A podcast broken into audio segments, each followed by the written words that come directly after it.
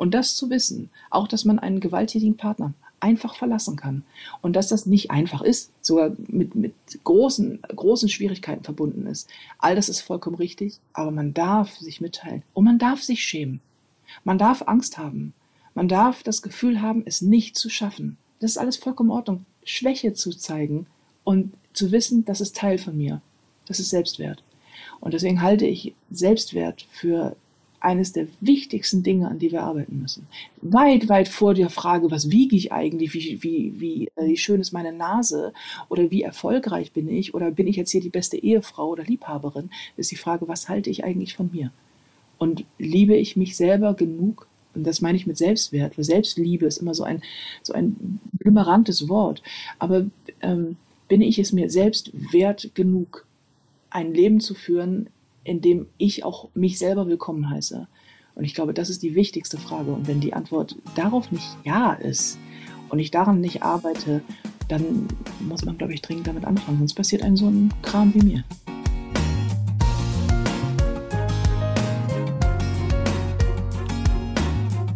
Nicole Jäger ist Komikerin und Buchautorin und sie ist eine Frau, die sich schämt. Ich schäme mich. Dieser Satz, sagt sie, lässt jeden Raum still werden. Nicole Jäger hatte den Mut, diesen Satz laut auszusprechen und ihn aufzuschreiben. In ihrem Buch Unkaputtbar erzählt sie ergreifend und oft quälend von ihrer toxischen Liebesbeziehung. Sie schreibt, ich schäme mich für mich und dafür, dass ich das alles immer wieder mit mir habe machen lassen.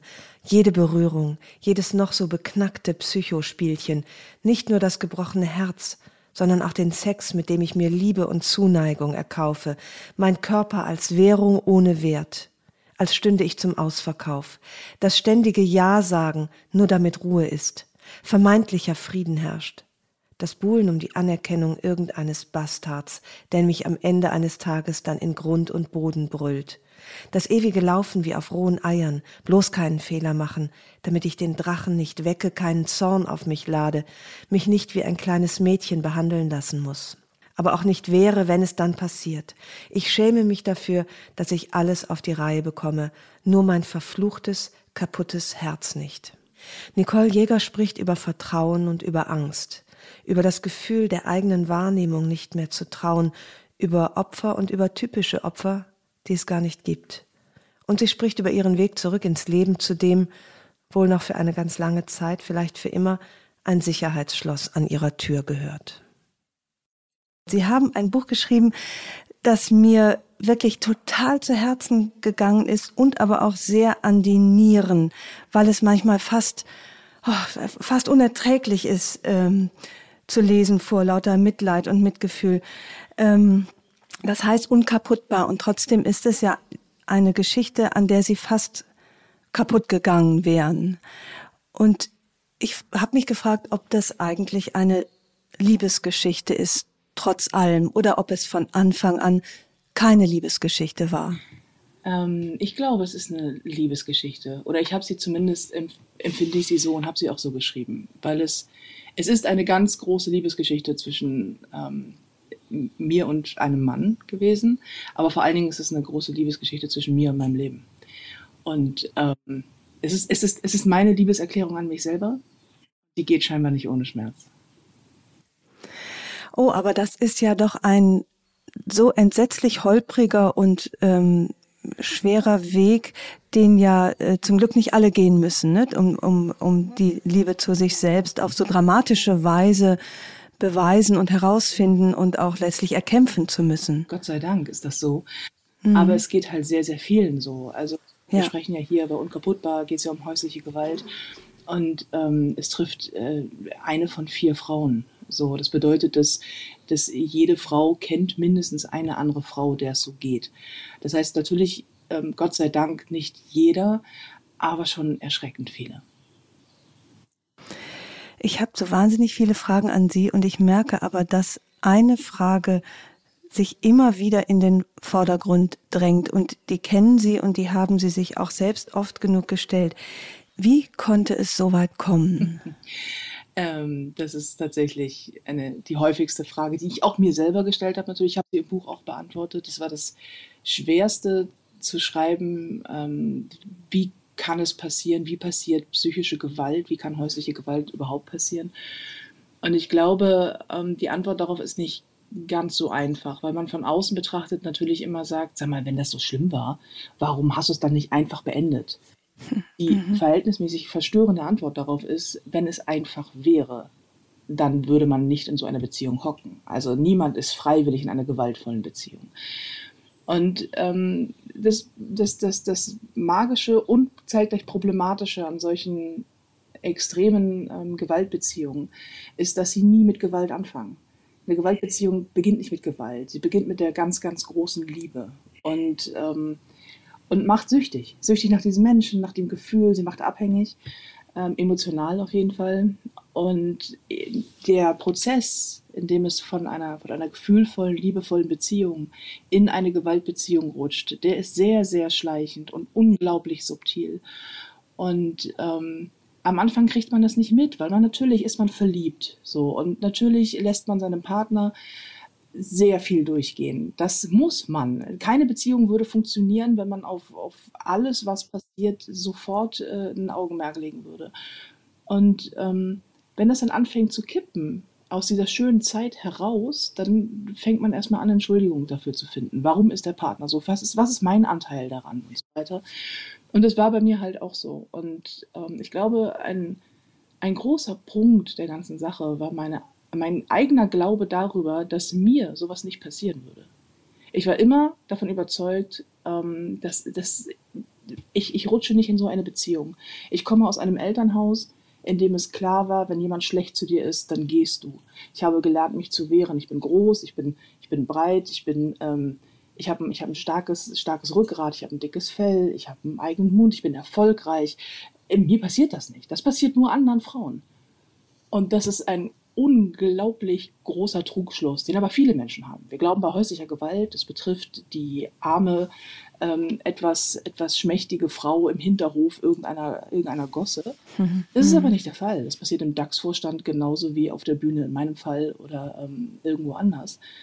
Und ich habe lange gebraucht, um das zu merken. Und dann, wenn man drin ist in so einer Beziehung, hat man einen sehr, hat man zu kämpfen gegen einen sehr, sehr mächtigen Gegner. Und er nennt sich Schuldgefühl mhm. und Scham ähm, und Angst. Also über 70 Prozent aller erfolgten äh, Morde und körperliche, körperliche Gewalt bis schwere Körperverletzungen und so weiter und so fort passiert, nachdem sich das Opfer vom Täter getrennt hat. Und das weiß man nicht, die Zahl weiß man nicht, aber Täter lassen einen das spüren. Und in meinem Fall ging's ja, äh, kam es ja auch, kam es ja auch dazu und ähm, dass die, die, dieses, dieses Angstgefühl und diese, diese dauerhafte Bedrohung ähm, und die Ungewissheit, was dann sein wird und auch immer noch im Hintergrund dieses Gefühl, naja, was war doch mal so gut, wir kriegen das bestimmt wieder hin. Ähm, ja. das, das alles zusammen, wenn man es versucht kurz zusammenzufassen, hält einen in solchen Beziehungen. Es ist schwer da rauszukommen. Bevor wir äh, in dieser schrecklichen Beziehung verbleiben, wollte ich doch noch mal einmal zurück ähm, zu Ihrem Aufwachsen. Äh, Sie schreiben in Ihrem Buch, mein Papa hat seinen Töchtern beigebracht, sich zu wehren, wenn es geht, und wegzurennen, wenn es nicht mehr geht. Sie schreiben aber auch, dass äh, ich halte aus, weil es das ist, was ich gut kann, aushalten. Es ist wie damals im Wohnzimmer meiner Eltern.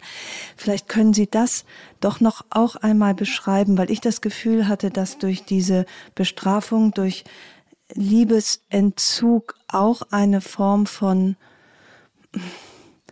ja, ich, wie kann ich das richtig, so eine Art Saat gelegt wurde für das, was dann in ihren Beziehungen ja häufiger passiert ist, nämlich das zu lange aushalten und das, das die Schuld bei sich suchen und äh, um Liebe ringen da, wo es eigentlich nicht mehr um Liebe geht. Das ist absolut richtig. Ähm, es ist auch so ein, es gibt so eine klassische Kombination oder Konstellation bei solchen Gewaltpartnerschaften aus einem toxischen, narzisstischen, meistens dann gewalttätigen Partner und einem Menschen, der händeringend nach Liebe sucht.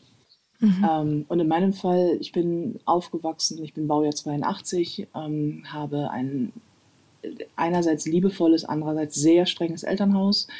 gehabt damals mit einem sehr dominanten Vater, ähm, den ich, äh, ich liebe meine Eltern sehr, heute als erwachsene Frau. Mhm. Als Jugendliche und Kind war das schwierig, weil die Erziehungsmethoden meiner Eltern waren körperlich gewaltfrei, aber ähm, ich wurde damit großgezogen, dass immer wenn ich Leistung bringe, werde ich quasi mit Aufmerksamkeit und Liebe belohnt. Immer wenn ich nicht den Regeln folgte, und dafür gab es wahnsinnig viele und die waren unsinnig, aber sie waren halt da, ähm, dann dann hat man mich ignoriert. Also dann Liebesentzug, man hat nicht mehr mit mir gesprochen, manchmal wochenlang nicht. Also so, dass ich zwischendrin dachte, ich sei nicht mehr existent. Also dass ich mit meiner kleinen Schwester geredet habe, um zu wissen, ob ich eigentlich da bin. Also das hat wirklich drastische Ausmaße gehabt teilweise. Ähm, und es war halt, ich bin damit aufgewachsen, dass die, die, die Zuneigung eines Menschen davon abhängt, wie ich mich benehme und wie ich mich verhalte. Das bedeutet, meine ganze Kindheit und Jugend war dadurch geprägt, dass ich nicht liebenswert bin um meiner selbst willen, mhm. sondern um meiner Leistung willen. Das heißt, möchtest du gefallen, möchtest du geliebt werden, dann musst du etwas dafür geben. Das ist unglaublich schlimm, nicht nur für ein Kind, aber vor allen Dingen auch, wenn man als erwachsene Frau in solche Beziehungen gerät, weil das genau diesen Punkt triggert. In, in toxischen Beziehungen ist es ja so, dass der, der, der, der Täter dem Opfer das Gefühl gibt, das Opfer sei der Täter. Das nennt sich halt Täter-Opfer-Umkehr. Das passiert in solchen mhm. Konstellationen eigentlich immer, dass das Opfer glaubt, es liegt an mir. Das ist auch ein Punkt, warum man so wahnsinnig schwierig rauskommt aus solchen Beziehungen, wo man immer glaubt, oh Gott, ich bin ja hier der Bösewicht, ich muss etwas ändern. Und für mich war das ja Wasser auf meine eh schon ein bisschen angerosteten Mühlen, dass ich ähm, in dieser Beziehung dann halt dachte, wenn er quasi mir etwas antut, dass es an, im letzten Endes an mir liegt, weil ich nicht genug getan habe, um die Liebe zu verdienen. Und ähm, das ist auch ein wichtiger Punkt, weil diese, diese Anfälligkeit für solche Beziehungen beginnt in der Kindheit und der Erziehung, auf jeden Fall. Ich will da noch mal eine Passage kurz vorlesen, die mich so bewegt hat und die das noch mal genau zeigt, wie, wie da die Saat gelegt wurde. Sie schreiben, Kinder, die nicht artig sind, hat man nicht mehr lieb. Das war die Regel. Und weil ich meinen Fehler nicht fand, fing ich irgendwann an, Fehler einzugestehen, die ich nicht einmal sah. Ja zu sagen, wenn ich gefragt wurde, ob ich verstehen würde, was ich falsch mache. Und selbst die Fehler meines Vaters und all die aller anderen als meine auszugeben, damit er mich wieder lieb hatte. Und in dem Muster sind sie ja dann eigentlich geblieben, ne? Ja man kommt da auch wahnsinnig schwierig wieder raus, wenn das das ja. Bild ist, mit dem man aufwächst. Ähm, und wenn man, das ist natürlich auch, das ist ja das, das, das perfide daran, an dieser ganzen psychischen, diesem ganzen psychischen Aspekt, dass dieses äh, Schuld auf mich nehmen und zu sagen, okay, gut, dann Hauptsache, es herrscht wieder Frieden. Also Hauptsache, man hat mich wieder lieb, das war das als Kind. Hauptsache, ich werde wieder wahrgenommen, ich darf wieder Teil der Familie sein, weil ich auch ausgeschlossen wurde dann. Ich darf wieder Teil dieses, dieses Lebens sein, das wir hier gemeinschaftlich führen das führt dazu, dass man das als Erwachsener natürlich nicht ablegt, weil dadurch, dass es ein Prozess über Jahre und Jahrzehnte ist, den man da durchschreitet, ist das nichts, dass man von zu Hause auszieht. Ich bin mit 18, äh, knapp 19 ausgezogen und dann plötzlich die Weisheit erlangt, dass das ja alles gar nicht so richtig ist. Sondern wenn das die Wirklichkeit mhm. ist, in der man lebt, ähm, weil man in diese, in diese Wirklichkeit hineingeboren wurde und darin aufwächst, dann behält man das bei. Und ähm, das habe ich dann auch durch die Beziehungen hindurch äh, beibehalten. Also quasi, ich bin nicht gut genug oder nicht liebenswert genug, wenn ich nicht absolut die, die beste Partnerin bin oder das, das, der beste Mensch und die beste Leistung erbringe. Und selbst wenn, man, selbst wenn ich weiß, und das ist das, das musste ich selber erst herausfinden, da hat mir auch das Schreiben von dem Buch geholfen, unkaputt war zu schreiben, war ohnehin meine persönliche Delfintherapie. Mhm, mhm. das glaube ich, ja. Da musste ich erst herausfinden, dass dieses, ähm, dass dieses Verhalten, das ich an die Tagesordnung lege, dass man mir Schuld zuweisen kann, obwohl ich ganz genau weiß, weil ich bin keine dumme Frau, ganz genau weiß, es ist nicht meine Schuld. Und trotzdem ist meine erste Reaktion, wie so ein Pavlovscher Hund, zu sagen, okay, ja, hast vielleicht recht, ich überdenke mal mein Verhalten. Das ist falsch. Und davon wegzukommen, das, äh, das hat mich sehr, sehr viel Arbeit gekostet. Sie, Sie sagen, äh, Sie, Sie schreiben und sagen, sehr oft im, zu Anfang des Buches den Satz, von dem Sie auch sagen, dass das der Satz ist, der einen Raum still werden lässt. Ich schäme mich. Und den haben Sie jetzt auch oft ausgesprochen. Und ich merke auch, wie schwer er mir über die die Lippen kommt, weil es ein, weil es, ähm, Sie schreiben auch, Sie haben Angst gehabt, diesen Satz aufzuschreiben, weil er letztlich war das der, der aus Ihnen herausbrechen wollte, noch bevor irgendetwas anderes geschrieben stand. Ja. Was, was ist das für eine schreckliche Scham und wie schwer es ist, sich durchzuringen, sich Scham einzugestehen?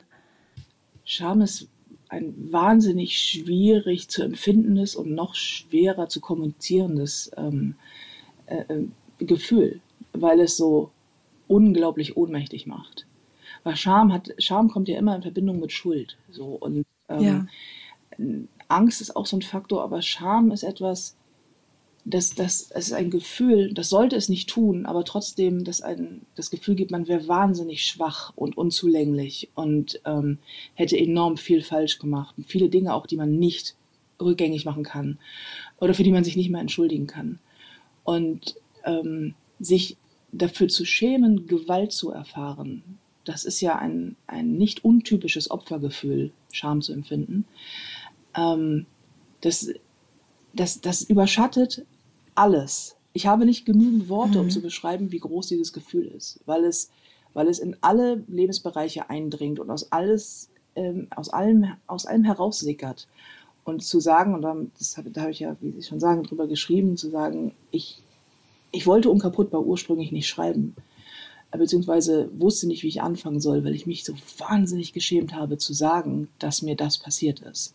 Weil ich ein ja. Bild von mhm. mir habe, ich bin mit einem Bild von mir aufgewachsen, ich habe mir ein Bild über mich erarbeitet und das stimmt in den meisten Teilen. Und ich stehe für etwas, sowohl öffentlich als auch in meiner Arbeit und in meiner Kunst stehe ich für etwas. Und zu sagen, trotz allem bin ich nicht gefeit davor gewesen, dass mir das passiert. Und ich habe so viel zugelassen und ich habe ihm so viel erlaubt. Dass das natürlich mit Erlaubnis am Ende nichts zu tun hat, ist eine Sache, aber dieses Gefühl zu sagen, ich habe zugelassen, dass er das alles mit mir macht.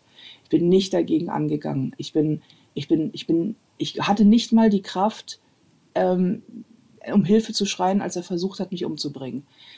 Dieser, die, dieser Punkt, das zu wissen und das, damit mit sich morgens aufzustehen, in den Spiegel zu gucken und zu wissen, ab einem bestimmten Punkt, wenn du nichts änderst, wirst du das hier nicht überleben und die Kraft nicht zu finden. Das, ähm, es hat sehr lange gedauert, bis aus diesem Schamgefühl dann etwas letztendlich was anderes geworden ist, nämlich eine große Lektion und wahrscheinlich auch viel Liebe. Aber das ist, ähm, ja, es ist, es ist unglaublich schwierig, das über sich selber zu sagen.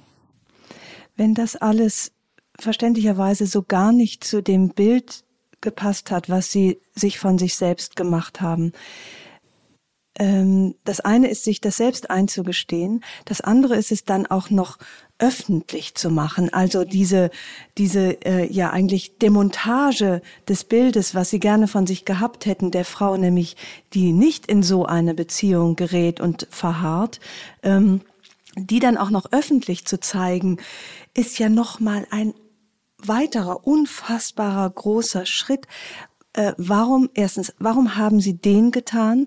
Und ohne dass ich schon mal bei einer Show von Ihnen gewesen war, beschreiben Sie, äh, dass Sie das offenbar fast immer oder jedes Mal machen, dass Sie sich zum Schluss die Perücke abnehmen und quasi so die drei Uhr morgens Version von sich selbst den Menschen zeigen. Hat es damit zu tun, dass Sie letztlich äh, sich den anderen zeigen wollen, so wie sie wirklich sind mit all den Schwächen und Verzweiflungen, die ja äh, letztlich uns dann auch vereinen?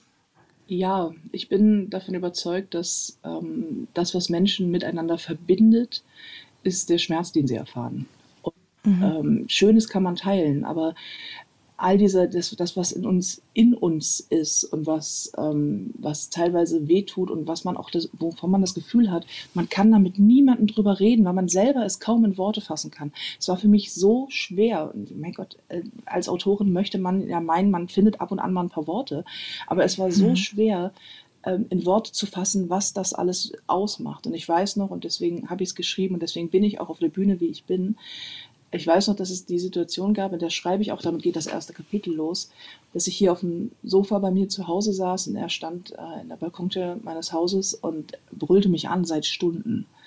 Und ich saß neben meinem Katzenkörbchen, lag die Katze drin, war am Schlafen und unter diesem Katzenkörbchen hatte ich meine Hand und in dieser Hand das größte Messer, das ich besitze. Und es ist ein sehr großes Messer, weil ich wusste, dieses, das wird hier eskalieren und wenn er, wenn das nochmal in die Richtung eskaliert, wie es schon mal eskalierte, wird es einer von uns beiden nicht überleben und ich möchte nicht derjenige sein, der das nicht schafft.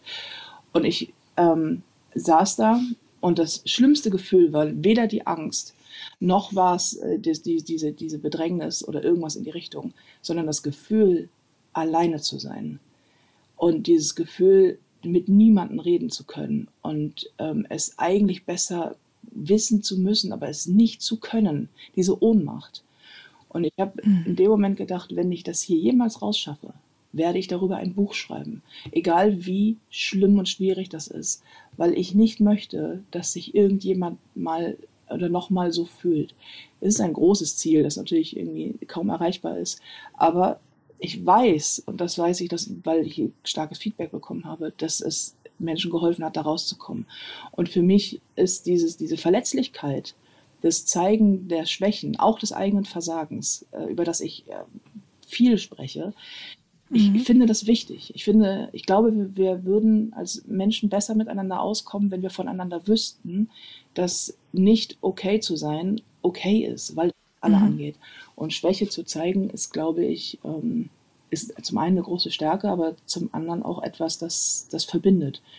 Und ich bin nicht kugelsicher, ich bin verletzlich, ich bin, äh, ich bin anfällig für ein paar Sachen und ich bin schon sehr häufig über meine eigenen Füße gestolpert. Und ich glaube, darüber zu reden, heilt. Vielleicht hören uns ja jetzt ein paar Frauen zu, die auch ein ganz anderes Bild von sich selbst haben und vielleicht jetzt noch nicht mal hellhörig werden, aber unter Umständen schon im, im Spinnennetz einer solchen äh, toxisch werdenden Beziehung gefangen sind. Gibt es Alarmsignale, wo sie im Nachhinein sagen, hätte, wäre ich, hätte ich mehr gewusst, hätte ich das äh, vielleicht frühzeitiger erahnen und auch verändern können? Vielleicht.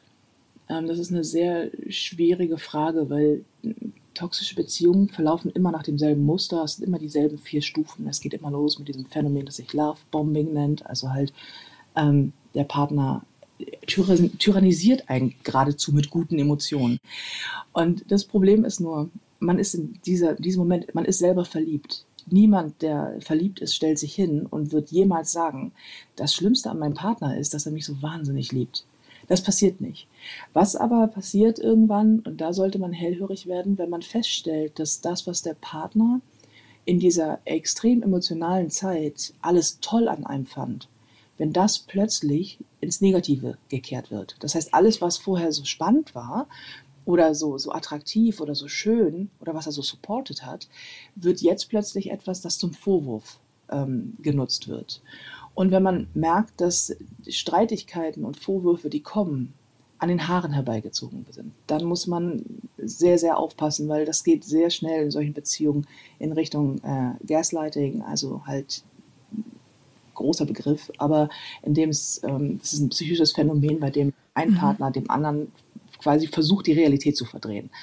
Und ähm, wenn man merkt, das ist, das ist Quatsch, das ist so nie passiert, das habe ich so nicht gemacht, ich fühle mich verunsichert, dann sollte man hellhörig werden. Und Unsicherheit innerhalb einer Partnerschaft, ebenso wie das Gefühl von Angst, ist etwas, das ein Partner niemals auslösen sollte. Ich habe mich in meinem Leben schon sehr häufig gestritten mit Menschen. Ich bin fast 40, man streitet sich.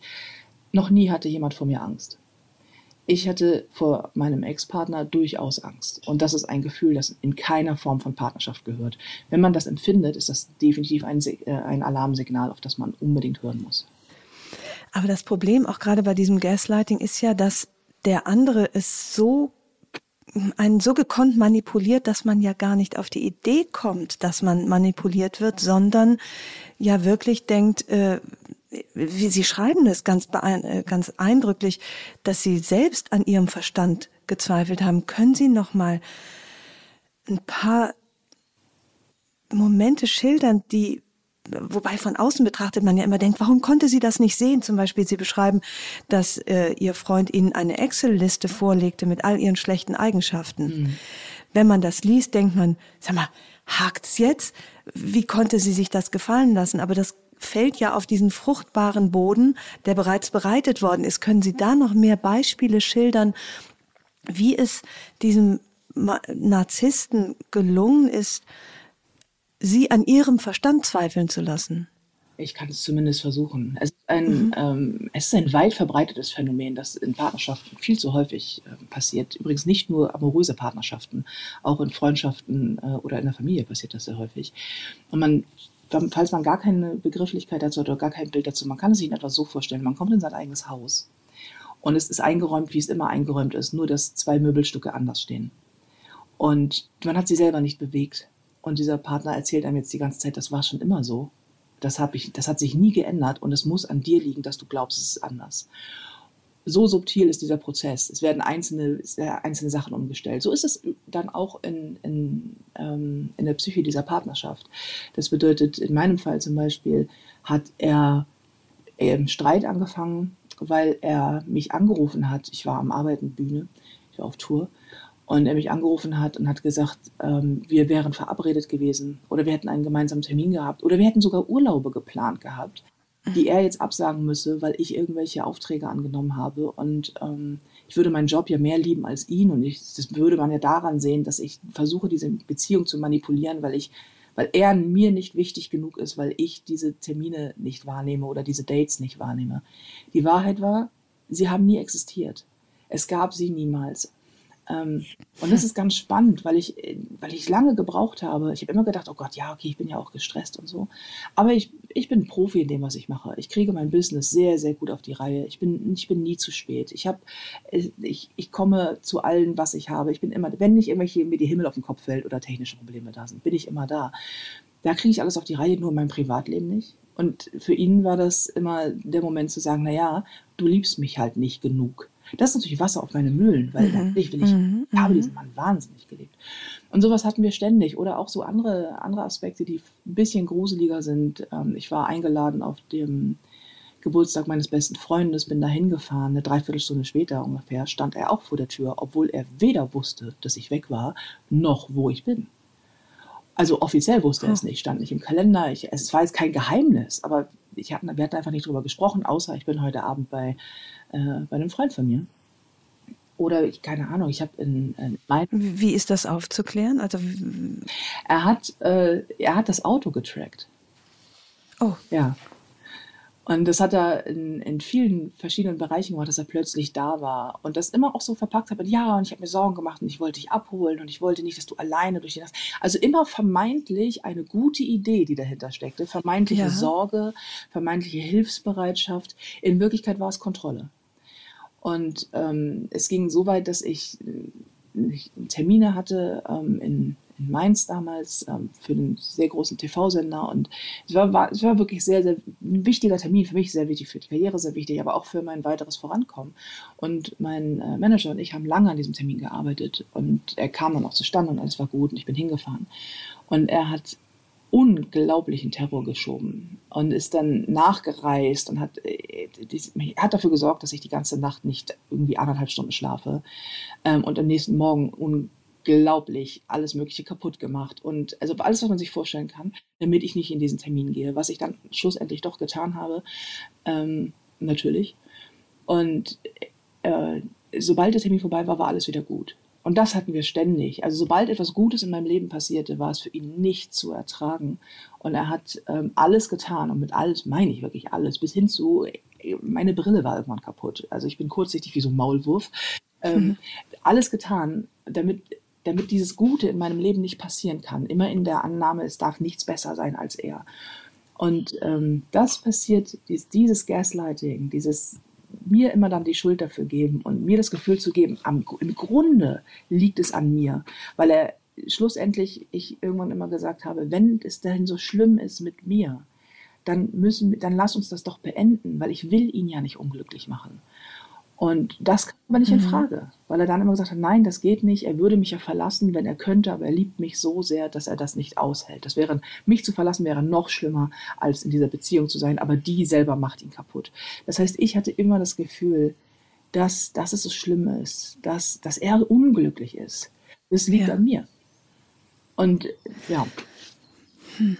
Ich äh, ohne dass ich äh, hier einen Täter zum Opfer machen möchte, würde mich doch sehr interessieren, was da für zwei gebrannte Kinder letztlich aufeinandertreffen. Im Grunde haben sich da ja wirklich zwei gefunden in solchen toxischen Beziehungen. Wie Sie zu Anfang sagten, einer ähm, macht Schuldgefühle und der andere nimmt sie gerne an. Ist das, ähm, wie soll ich sagen, der Mann, den Sie beschreiben, könnte der ganz anders sein, wenn er auf eine Frau träfe, die nicht so gestrickt ist, dass sie all das annimmt? Also war das praktisch Pech für beide, ohne die Gewalt jetzt ähm, runterspielen zu wollen? Ich glaube nicht. Mhm. Ähm, ich habe ihn ja auch in anderen Kontexten erlebt, mit anderen Menschen. Es stellte sich ja später noch heraus, dass er ähm, durchaus gebunden ist, verheiratet ist mit mehreren Kindern und so weiter. Und er ist sowohl diesen Kindern gegenüber als auch seiner Frau gegenüber, seiner Familie gegenüber, allen Menschen gegenüber, ist er gleich. Das Einzige, was vielleicht helfen könnte, wäre die Erkenntnis, dass er ein Problem hat und sich in Therapie begibt. Auch Narzissten können sich therapieren lassen. Ähm, das wird in seinem Fall aber nie stattfinden. Genauso wie es bei sehr vielen, gerade bösartigen Narzissten, also Narzissten, nicht alle Narzissten sind gewalttätig, das muss man dazu sagen. Das ist mhm. erstmal eine, ein psychisches äh, Bild, für das man erst einmal nichts kann. Ähm, natürlich nicht. Aber man muss, man muss etwas dagegen tun, wenn man feststellt, dass man seine Umgebung unglücklich macht. Und das ist die Problematik an diesem bösartigen Narzissmus, dass der Narzisst selber glaubt, er wäre absolut im Recht. Und selbst wenn das nicht so ist, weil im Narzissmus geht es ja darum, dass sie ähm, dass ein sehr, sehr, sehr niedriges Selbstwertgefühl, spannenderweise auch da ist es ein Selbstwertmangel, mhm. dies, dies, diesen Mangel an Selbstwertgefühl wird überdeckt mit, einer, mit einem unglaublichen Bedürfnis an Aufmerksamkeit, an, an dem Bekommen von Recht, an allen Emotionen, die man haben kann. Und wenn so ein Mensch auf einen Menschen wie mich trifft, der einfach auch sehr viel gibt. Ich liebe sehr, sehr intensiv, ich fühle sehr, sehr intensiv, ich schreibe auch intensiv, also ist alles, alles mit sehr viel Emotion verbunden. Dann versuche ich natürlich meine, mein, mein Füllhorn an Emotionen in diesen Menschen reinzuschütten, weil er ja derjenige ist, den ich liebe, in der Hoffnung, dass irgendwann mal dieses Loch, das in ihm ist, ähm, ausgefüllt ist, so dass ich reiche. Das ist ja auch so ein Punkt, dass, dass ich lange. Ja, das Geheimnis ist übrigens, das ist völlig egal, wie viel man gibt. Man könnte für drei Menschen geben. Es wird nicht lang. Es wird niemals reichen. Und ähm, das ist keine, in solchen Kombinationen ist es keine, kein Zufall. Das ist kein, wäre er auf eine andere Frau getroffen, wäre das anders. Ähm, es ist genau so. Und man hört es auch mit, mit allem, was er vorher über Frauen gesprochen hat. Auch da kann man hellhörig werden, wenn einem jemand begegnet, der sagt, alle meine Ex-Frauen, Freundinnen, Ex-Männer ähm, waren alles Idioten. Die waren alle ganz schlimm. Mhm. immer das Opfer. Mhm. Unbedingt hinhören, weil das kann natürlich nicht sein. Ähm, und das das ändert sich nicht von Partner zu Partner. Die Konstruktion, die er mitbringt, ähm, die bleibt immer gleich. Der Mensch, mit dem er zusammen ist, der ändert sich. Weil in der Konstruktion eigentlich beinhaltet ist, dass er nicht auf die Idee kommt, dass es an ihm liegt und er sich deswegen auch nicht in Behandlung gibt oder Hilfe sucht. Ich habe auch mit Therapeuten gesprochen, die sagen, das Problem ist, die Narzissten kommen nicht. Richtig, die, Op die Opfer ja. kommen. Das, äh, genau das hatte ich euch auch mit einem ähm, Kollegen unterhalten. Also ein Freund von mir ist, äh, ist der therapiert genau in, diese, in diesem Bereich, hauptsächlich ähm, Opfer von, von Narzissten und von Gewaltbeziehungen. Und mit dem habe ich mich viel unterhalten und ähm, er meinte auch zu mir sehr schön, da musste ich auch fast ein bisschen lachen, aber er hat vollkommen recht. Er meinte weißt du, woran man einen Narzissten erkennt oder eine toxische Partnerschaft? Und ich so, na, erzähl's mir. Und er sagte, die Opfer kommen und glauben, sie sind die Täter und dann äh, kläre ich sie auf, wie es, wirklich ist. Und das ist äh, tatsächlich ganz spannend. Die begeben sich in Therapie und es geht auch, das muss man, vielleicht versteht man es dann auch ein bisschen besser. Es geht einem Narzissten ja nicht darum, geheilt zu werden. Er glaubt, er sei im Recht. Es geht ihm auch in einer Partnerschaft, in einer narzisstischen, deswegen muss man da auch so schnell wie es geht raus. Es geht niemals um den Partner. Es geht niemals um die Frau an der Seite oder den Mann an der Seite. Es geht einzig und allein um den Narzissten. Das heißt, diese Beziehung, die er geführt hat zu mir, ist für ihn Mittel zum Zweck gewesen. Ich war seine Trittleiter in alle Bereiche. Also sei, mhm. es, sei es äh, das Stehen in der Öffentlichkeit, sei es die Prominenz, sei es der Erfolg, sei es, sei es die Kunst. Er hat es alles genutzt, um sich selber zu erhöhen. Das ist, worum es ging. Und ein Narzisst, generell nicht nur, aber auch, auch ein Mensch, wenn er was anderes hat, kann sich über einen anderen Menschen nur erhöhen, wenn er denjenigen kleiner macht. Und es geht niemals um das Opfer. Das Opfer ist nur Mittel zum Zweck und vollkommen austauschbar.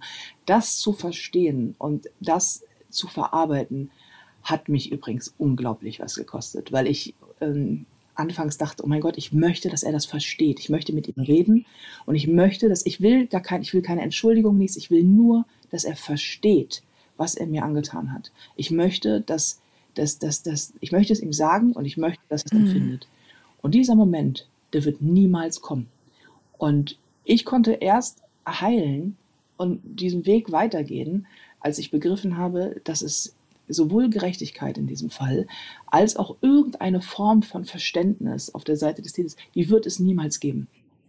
Und das muss so schrecklich schwer sein, davon loszulassen. Äh, absolut, oh. absolut. Aber das ist ein mhm. wichtiger Punkt, den ich gelernt habe. Ähm, man braucht nicht die Absolution eines Menschen, der einen etwas angetan hat. Derjenige, der einen wehtut, ist nicht in der Lage, das geht nicht, diese Person kann es nicht wieder heile machen. Und die, ich, ich, ich bin eine erwachsene Frau und wenn ich genügend ähm, von mir halte, und da arbeite ich sehr, sehr lange schon jetzt ja dran, versteht man irgendwann, dass man die Absolution eines anderen Menschen nicht braucht. Es ist für mein Leben irrelevant, was in seinem Leben passiert, was er versteht oder was er nicht versteht. Er ist nicht mehr Teil davon und er wacht jeden Morgen auf und ist er selber. Und mittlerweile langt mir das zu wissen. Und hat er die Position des Opfers neu besetzt. Wissen Sie das? Ist, ist, äh, leidet wieder eine Frau unter ihm? Ich bin mir sehr, sehr sicher. Hm. Und dadurch, dass er seine Familie nicht verlassen hat ähm, und auch seine Frau ihn nicht verlassen hat, bin ich mir äh, bin ich, bin ich mir sehr sicher, dass noch sehr viele Leute leiden und auch immer leiden werden, er eingeschlossen. Ja. Um das Leid zu beenden, gehört es dazu, es als solches zu erkennen. Sie schreiben, weltweit ist häusliche Gewalt die am stärksten verbreitete Menschenrechtsverletzung und sie schreiben, ich habe es nicht gewusst. Ich wusste nicht, dass er mich misshandelt, dass das, was er tat, Gewalt war. Das hat mich so beeindruckt, dass natürlich das Wissen und das Benennen können die Voraussetzung ist für die Veränderung. Warum kapieren so viele Menschen nicht, was da gerade mit ihnen geschieht? Warum denken sie, das passiert nur den anderen? Weil wir damit aufwachsen. Ähm, wir glauben, wir haben ein bestimmtes Bild von uns, von der Gesellschaft, von den Menschen um uns herum, von Partnerschaften. Meistens werden sie uns vorgelebt. Und ähm, glauben zum einen, dass das nicht passieren könnte. Zum anderen gehen wir, äh, sind wir fehlinformiert. Wir gehen davon aus, bei häuslicher Gewalt ginge es hauptsächlich um körperliche Gewalt oder eventuell noch um sexuelle Gewalt. Das ist aber nicht der Fall. Zwar spielen körperliche und auch sexuelle Gewalt durchaus eine Rolle, können sie, müssen sie aber nicht. Im, in 100 Prozent aller Fällen geht es aber darum, dass es um, oder haben wir es hauptsächlich mit psychischer Gewalt zu tun. Es geht um den psychischen Aspekt von Gewalt. Und ich habe mich im Zuge des Buches und all dem, was ich danach gemacht habe, mit Hunderten, wenn nicht Tausenden Frauen unterhalten und habe alles gelesen, was er mir geschickt hat. Und alle sagen unisono das Gleiche. Er hat mir sehr viel ange angetan. Es waren Frauen dabei, die wurden von ihrem Partner überfahren, angeschossen und so weiter. Es war alles dabei. Er hat mir sehr viel angetan, aber nichts davon war so schlimm wie die psychische Gewalt weil die ist es, die sie, die sie tief in ihrem verletzlichsten Punkt trifft und in dem, in dem, was normalerweise da, wo Vertrauen in einem wohnt, wo Liebe in einem wohnt, dort, wo all das ist, wo man denkt, das offenbare ich nur dem Partner, nur, in, nur, die, nur die Intimität einer wirklich tiefen Partnerschaft erlaubt mir quasi Verletzlichkeit. In, in, deswegen, deswegen suchen wir ja nach Intimität, um Verbündeten zu haben. Ähm, und ausgerechnet der Mensch, den man am meisten liebt, der tut einem das an, der verachtet einen, der beschimpft einen, der demütigt einen. Ähm, das, macht, das, das macht wahnsinnig viel mit einem. Und zu verstehen, dass dieses Verhalten, dass das Gewalt ist, dass das nicht mhm. eine Laune ist und dass man dafür auch nichts kann und dass man niemals daran schuld ist. Es gibt keinen Grund, einen Menschen so zu behandeln. Niemals, unter keinen Umständen. Ähm, ein Opfer ist niemals schuld. Ein Opfer kann keine Schuld haben. Das ist, die, das, das, das, das ist ja das Ding am Opfer sein. Aber zu verstehen, dass dieses, dieses so behandelt zu werden, auch wenn man es von zu Hause aus so kennt, auch wenn man es gelernt hat, dass das trotzdem Gewalt ist und dass Gewalt schon viel, viel früher beginnt, noch bevor man vielleicht blaue Flecken hat, die man vielleicht niemals haben wird. Mein Ex-Partner hat mich nicht ein einziges Mal geschlagen. Er hat irgendwann versucht, mich umzubringen. Das ist jetzt auch nicht gerade ein kleines Delikt, aber ähm, bis dahin gab es keine Form von körperlicher Gewalt. Es war reine psychische Natur. Und das muss man, man muss wissen, dass es psychische Gewalt gibt, um zu wissen, dass man sie erlebt.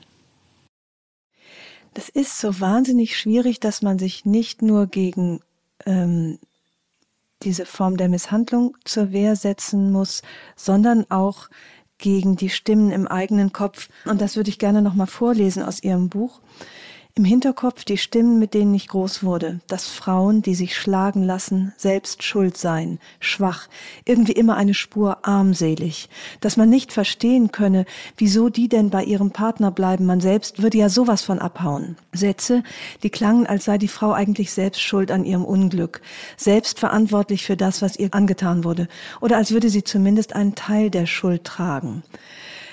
Und das ist ja beschämenderweise etwas, was, glaube ich, ganz viele in sich hören, diese Stimme, na, ob sie da nicht doch irgendwie auch ein bisschen Selbstschuld hat. Mhm. Und sogar Sie als Opfer haben diese Stimme gehört. Absolut. Und ähm, das ist ein unglaublich hm. großes mhm. Problem im Kampf gegen häusliche Gewalt.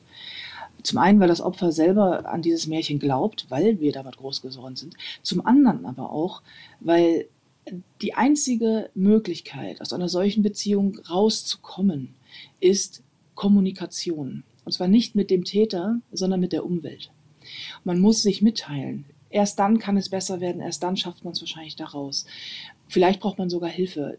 Das alleine zu schaffen, ist ein, ein, eine Mammutaufgabe. Ähm, ich würde jetzt gerade sagen, ich könnte ein Buch drüber schreiben, aber. ähm, und diese, dieses, dieses, dieses Bild, dieses gesellschaftliche Bild, dass äh, Frauen, die Gewalt erleben, schwach sind, armselig sind, selbst schuld sind, sie muss es ja dann wohl wollen. Ich, ich weiß nicht, ob es einen Menschen gibt, der noch nie sowas gehört hat.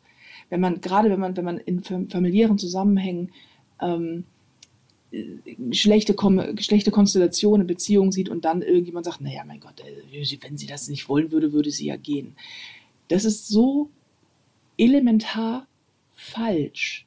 Und es unterstützt den Täter.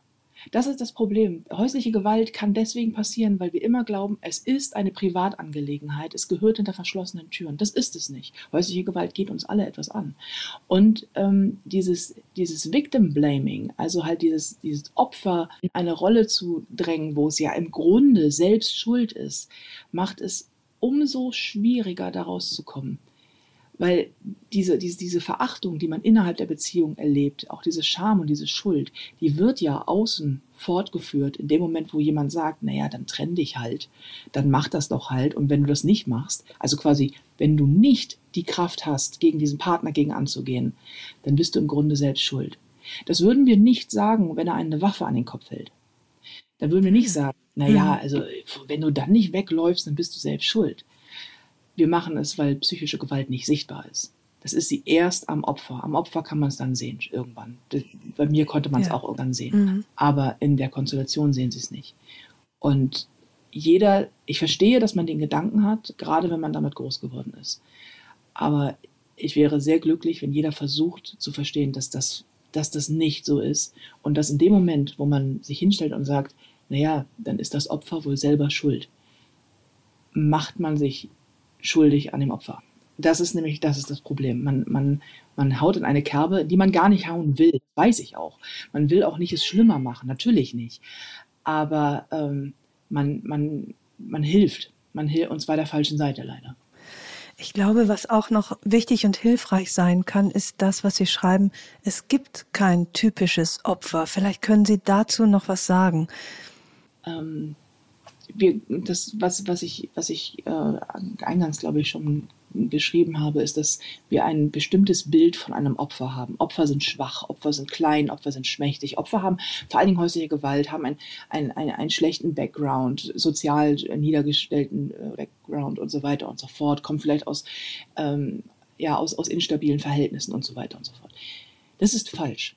Das ist, alle Zahlen belegen es, es ist absolut falsch und ähm, auch nach meiner Erfahrung stimmt es nicht. Häusliche Gewalt passiert wirklich überall und es ist unabhängig davon, welche Religion sie haben, welche Herkunft sie haben, äh, welchen sozialen Stand sie haben. Ist es unabhängig vom Geschlecht oder geschieht sie eben doch meistens Frauen? Es passiert auch Männern, aber in nageln Sie mich nicht drauf fest, ich glaube 96 oder 97 Prozent aller Fälle sind es Frauen. Ähm, die Dunkelziffer bei häuslicher Gewalt gegen Männer ist sehr hoch. Und es ist ein, ein wichtiges Thema, ein schwieriges, gerade weil Männer ja auch noch dafür verachtet werden, wenn sie dann von Frauen Gewalt erleben. Ähm, und so wie ich das Feedback erlebt habe nach Unkaputtbar, ist, ist das nicht so selten, ähm, dass mhm. Männer Gewalt erfahren von ihren Partnerinnen. Aber es ist ein, ein Phänomen, das in den aller, allermeisten Fällen Frauen betrifft. Und Frauen aller, äh, aller, aller Altersklassen, aller, mhm. aller Lebensarten, aller Berufe. Ähm, und es schützt sie nichts. Es schützt weder Erfolg, und da spreche ich aus Erfahrung, weder Erfolg schützt sie, noch äh, Anerkennung, noch Talent. Es schützt sie kein Geld, es schützt sie kein, äh, es schützt sie keine Körperlichkeit. Das alles schützt sie nicht. Sie können noch so erfolgreich sein, sie können noch so ähm, unerfolgreich sein oder noch so geerdet in ihrem Leben das schützt sie nicht, weil das, worum es geht in einer solchen Partnerschaft, ist nicht die Frage, wie, ähm, wie gut aufgestellt ist ein Mensch, sondern es ist die Frage, wie gut steht er zu sich selber, wo zieht er die Grenzen, mhm. äh, was, was, was hat man bis zu dem Punkt, auf den man auf solchen Menschen trifft, gelernt über seine eigenen Grenzen, über seine eigenen Punkte, wo man sagt, bis hierhin und darüber hinaus darf nicht einmal ein Mensch gehen, den ich liebe. Ähm, wie viel wert bin ich mir selber? Genau, das Einzige, was schützt, ist Selbstwert. Können Sie mir nochmal, Sie machen eine interessante Abgrenzung zwischen Selbstbewusstsein und Selbstwertgefühl. Ja. Ähm, können Sie das bitte nochmal erklären? Das fand ich, fand ich ganz wichtig in Ihrem Buch. Ähm, wir, das Wort Selbstbewusstsein verwenden wir unglaublich gerne. Ähm, und das ist ein schönes Wort, aber ich glaube, Selbstbewusstsein ist nicht unser Problem. Die meisten von uns sind uns unserer selbst durchaus sehr bewusst. Der Mangel an Selbstwert ist, glaube ich, ein großes Problem. Und Selbstwert beginnt da, wo man zu sich Ja und zu jemand anderen eventuell Nein sagen muss, wobei das nicht mal was miteinander zu tun hat, sondern indem man Selbstwert ist all das, wo es um einen selber geht. Die Fähigkeit, sich selber zu retten, das, äh, die, das Wissen darüber, dass man es wert ist, dass man es wert ist, geliebt zu werden, ehrlich und aufrichtig, dass man es wert ist, ähm, gewaltfrei zu leben, dass man es wert ist, Boundaries zu ziehen, also zu sagen, nee, hier ist, hier ist, hier ist mal Schluss oder diese, diese Connection möchte ich, die möchte ich nicht, hier ist eine Grenze. Für sich selber zu sagen, bis, bis, bis dahin geht's und dann, dann, dann danach nicht. Und selbst wenn ich Gefahr laufe, jemanden anderen zu verletzen oder wenn ich Gefahr laufe, ähm, dass, dass hier etwas kaputt geht, das ich eigentlich möchte. Trotzdem bin ich mehr wert als dieses, das, was diese Beziehung oder dieser Moment Negatives in mir auslöst. Wenn ich mich nicht wohlfühle, gehe ich. Wenn ich etwas nicht mag, mache ich es nicht. Wenn ich etwas nicht möchte, sage ich Nein und setze das auch durch. Das ist Selbstwert. Selbstwert mhm. ist zu wissen, dass man all das, was man braucht, um glücklich zu sein oder zufrieden zu sein und gesund zu sein, dass man dass man es wert ist, das zu bekommen und das, das auch zu erfahren. Und ähm, da mangelt es uns. Deswegen passieren solche Beziehungen. Deswegen lassen wir uns schlecht behandeln. Von Partnern, Freunden, Familie ist häufig ein Thema, weil wir in so schwierigen Konstrukten teilweise leben, gerade familiäre Konstrukte äh, beispielsweise, in denen man das Gefühl hat, man hat aber eine Schuld, eine Schuld an den Eltern, eine Schuld an den Geschwistern, eine Schuld an der Familie. Hat man nicht. So, man, man, muss, man muss etwas zurückgeben, das man einstmals als Kind bekommen hat und ist für immer in, diesen, in dieser Sache gefangen. Ist man nicht. Und das zu wissen, auch dass man einen gewalttätigen Partner einfach verlassen kann und dass das nicht einfach ist, ist klar. Und dass es vielleicht sogar ähm, sogar mit, mit großen, großen Schwierigkeiten verbunden ist. All das ist vollkommen richtig, aber man darf sich mitteilen und man darf sich schämen. Man darf Angst haben. Man darf das Gefühl haben, es nicht zu schaffen. Und das, das, das ist alles vollkommen, das ist alles vollkommen in Ordnung. Schwäche zu zeigen und zu wissen, das ist Teil von mir. Das ist Selbstwert. Und deswegen halte ich Selbstwert für eines der wichtigsten Dinge, an die wir arbeiten müssen. Weit, weit vor der Frage, was wiege ich eigentlich, wie, wie, äh, wie schön ist meine Nase oder wie erfolgreich bin ich oder bin ich jetzt hier die beste Ehefrau oder Liebhaberin, ist die Frage, was halte ich eigentlich von mir? Und liebe ich mich selber genug? Und das meine ich mit Selbstwert, weil Selbstliebe ist immer so ein, so ein blümerantes Wort. Aber ähm, bin ich es mir selbst wert genug, ein Leben zu führen, in dem ich auch mich selber willkommen heiße? Und ich glaube, das ist die wichtigste Frage. Und wenn die Antwort darauf nicht ja ist und ich daran nicht arbeite, dann muss man, glaube ich, dringend damit anfangen. Sonst passiert einem so ein Kram wie mir. Die Frage, äh, wie konnte es so weit kommen, dass Sie in so eine Beziehung geraten sind, führt dann zu der Frage, wie konnte es so weit kommen, dass Sie es geschafft haben, sich zu befreien? Wie, was ja dann irgendwann auch, auch nicht mehr verständlich ist, weil Sie so eindringlich beschreiben, wie klein Sie letztlich waren. Und was war der Moment, wo Sie wo, wo, die, wo, die, wo der Mut dann letztlich größer war als die Angst?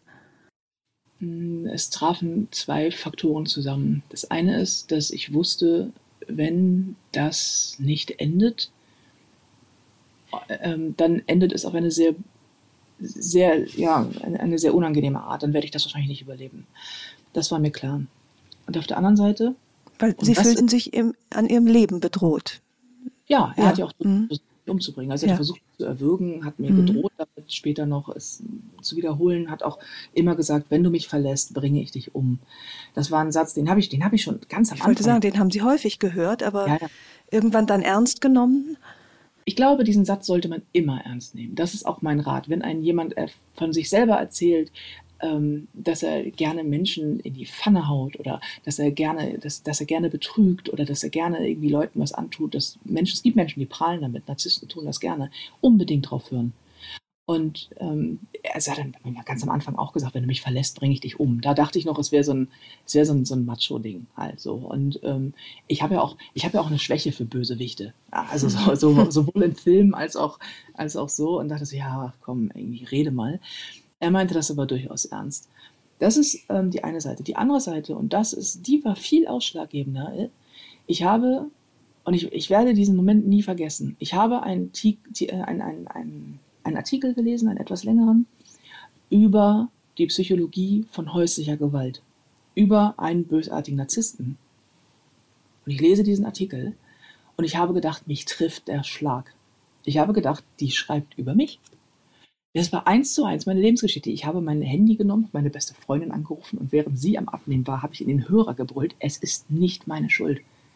Oh mein Gott, es liegt nicht an mir. Und ich habe in dem Moment verstanden, dass ich A nicht alleine bin, auch wenn sich das so anfühlt in solchen Beziehungen, dass ich nicht bekloppt geworden bin. Also dass ich nicht irgendwie plötzlich an meinem Verstand zweifeln muss, sondern dass das Taktik ist und dass, ähm, dass, dass, es, dass, dass es das wirklich gibt also zu wissen, oh mein Gott, das, das ist das ist existent. Ich bilde mir das alles nicht ein. Wie, ganz kurz, wie viele Jahre waren Sie da schon in der Beziehung? Ähm, es endete nach fünf Jahren. Oh, mhm. und es war von dem Moment an, wo ich das begriffen habe, bis ich es dann komplett rausgeschafft habe, verging noch ein Jahr, also ungefähr nach dreieinhalb, vier Jahren. Mhm. Und ähm, das, das, dies, diese, diese Erkenntnis und vor allen Dingen auch zu wissen, es gibt Menschen, die darüber schreiben, das bedeutet, es, es ist ein Thema, hat etwas verändert. Und dann habe ich angefangen, über das ganze Thema sehr, sehr viel zu lesen und mich mit Menschen zu unterhalten. Und habe einen Ratschlag bekommen, den ich seitdem auch immer weitergebe. Und das ist, glaube ich, der, das, wie man, der ist der Weg aus einer solchen Beziehung raus, geht über Kommunikation. Und zwar sich mitteilen. Teile dich mit, wenn du betroffen bist, wenn dir sowas passiert. Und zwar völlig egal wem. Der Familie, den Freunden, notfalls dem Friseur, dem Postboten, Polizisten. Mich hat eine Frau angeschrieben, irgendwann, ich weiß es noch, da unkaputt war, war drei Tage draußen, nachts um zwei auf irgendwie Instagram. Ich war durch mhm. Zufall noch wach. Die sagte irgendwie, ja, ich habe mich mit meinem Mann gestritten. Der hat mich in der Auffahrt überfahren. Oh äh, irgendwie, ich weiß nicht, was ich machen soll. Er ist weg. Ich habe zwei kleine Kinder, aber ich habe so Schmerzen. Ich weiß nicht, mit wem ich sprechen soll. Und ich sagte, dann sprich mit der Krankenschwester. Die nächste, die dir begegnet, ruf die 112, rede mit denen. Hat sie auch gemacht, ist da raus, alles ist gut. So, Gott sei Dank. Ähm, aber tatsächlich völlig egal, wer zuhört, reden. Weil das, was, was dem Täter diese Macht gibt, ist dieses Agieren im Verborgenen. Mhm. Und in mhm. dem Moment, wo man sich Mitwisser schafft, wo man, das, das ändert nicht über Nacht was, aber in dem Moment, wo man Mitwisser schafft, äh, sorgt man dafür, dass der Täter nicht mehr im Schatten agieren kann. Es gucken dann ja. plötzlich Leute zu. Sie sprechen ihn vielleicht darauf an. Das kann, äh, das kann die Situation manchmal verschlimmern. Man, da muss man immer ein bisschen, äh, muss man ein bisschen aufpassen und vor allen Dingen dem Opfer glauben. Oh, das ist ein so mhm. wichtiges Thema. Gerade weil psychische Gewalt so ganz, ganz schwierig zu kommunizieren ist, muss man glauben, was das Opfer sagt und alles anbieten, was man anbieten kann. Bei mir war das so, dass meine beste Freundin kam dann gleich vorbei. Ich habe mich dann noch meinem besten Freund, meinem Manager mitgeteilt, habe gesagt, pass auf, das und das ist Phase. Ähm, und das, das wurde dadurch besser, weil ich nicht mehr das Gefühl hatte, dass er einfach machen kann, was er will und ich bin dem ausgeliefert, sondern es wussten ja. plötzlich Leute Bescheid. Und als dann der Tag kam, an dem ich gesagt habe, so ich, ich ziehe das jetzt durch, das wird jetzt hier beendet, und ich es am, am, Telefon gemacht habe, wie ich, wie ich niemals eine Beziehung in meinem Leben zuvor und hoffentlich auch nie wieder in irgendeiner Form beenden werde, weil ich das eigentlich nicht gut finde, aber aus meiner Seele gesprochen, man hat alles Recht der Welt, sich ja. zu schützen. Mhm. Ähm, und insofern auch äh, ging das übers Telefon. Ich habe vorher ähm, meiner besten Freundin Bescheid gesagt und sind an allen eigentlich gesagt, auf, ich beende das jetzt. Und das wird richtig, richtig, richtig eskalieren. Ich habe dafür sehr große Angst. Und ich weiß, dass sie sich in, im Schlafanzug ins Taxi geworfen hat und vorbeikam und äh, auch noch ein paar andere da waren, weil er natürlich kam, weil er natürlich vor der Tür stand, weil er natürlich extrem Terror gemacht hat und sehr viel gedroht hat und es sehr, es wurde schlimm. Ähm, und dann ist sie erstmal, meine beste Freundin ist erstmal ein paar Wochen eingezogen, weil ich nicht alleine sein konnte. Ich habe die Schlösser ausgetauscht, ich habe die Haustür mit großen Riegeln äh, verriegelt und so weiter und so fort. Also ich musste sehr viel unternehmen, um mich auch wieder sicher zu fühlen. Aber dieses Wissen darüber, dass so etwas passiert und zeitgleich zu kommunizieren, dass mir das passiert, war mein Weg daraus. Und das empfehle ich auch jedem. Schafft Mitwisser.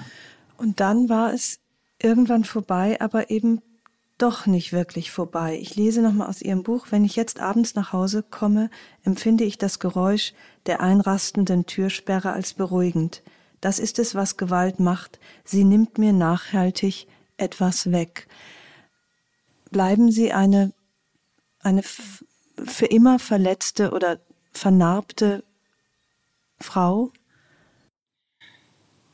Ich glaube, ich bleibe eine Frau, eine Frau, die eine Lektion gelernt hat.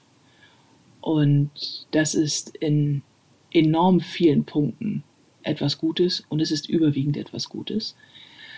Aber ähm, ich habe so ein bisschen meine, meine emotionale Unschuld verloren.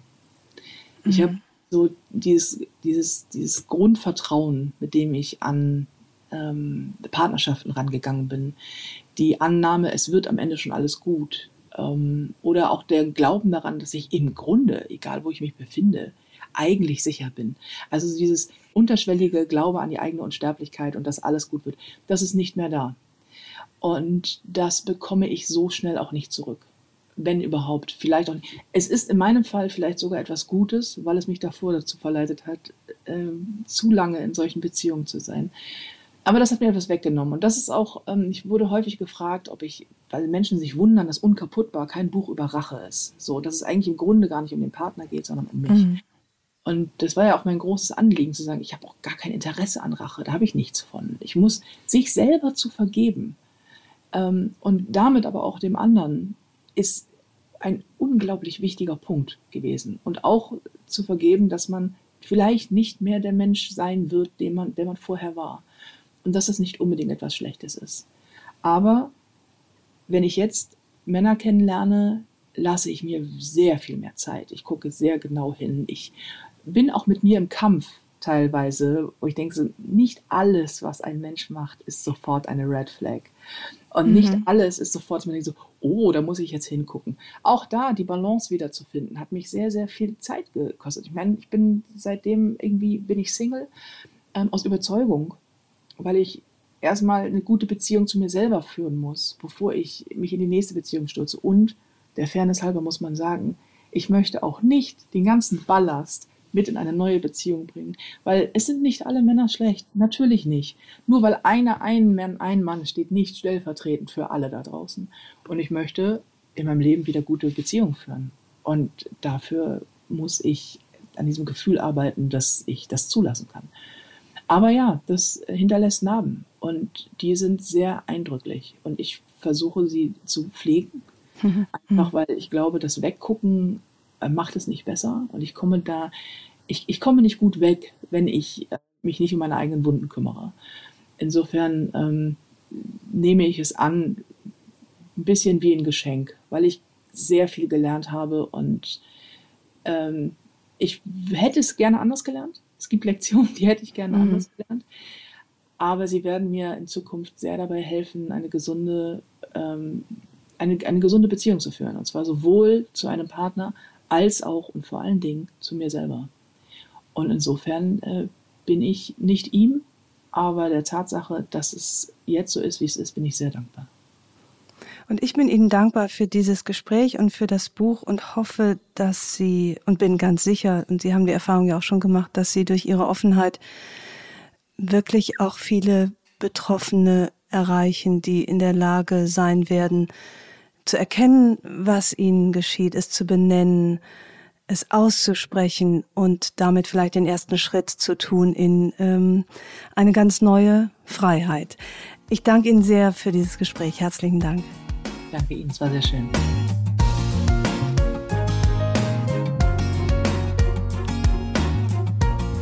Herzlichen Dank fürs Zuhören. Die nächste Episode von Frauenstimmen hört ihr hier in zwei Wochen. Vielleicht mögt ihr die Frauenstimmen abonnieren, dann verpasst ihr keine neue Folge. Und wenn euch mein Podcast gefällt, dann würde ich mich sehr freuen, wenn ihr ihn weiterempfehlen und mit ein paar Sternen bewerten würdet. Ich freue mich auf ein Wiederhören und grüße euch herzlich, wo auch immer ihr seid. Eure Ildiko.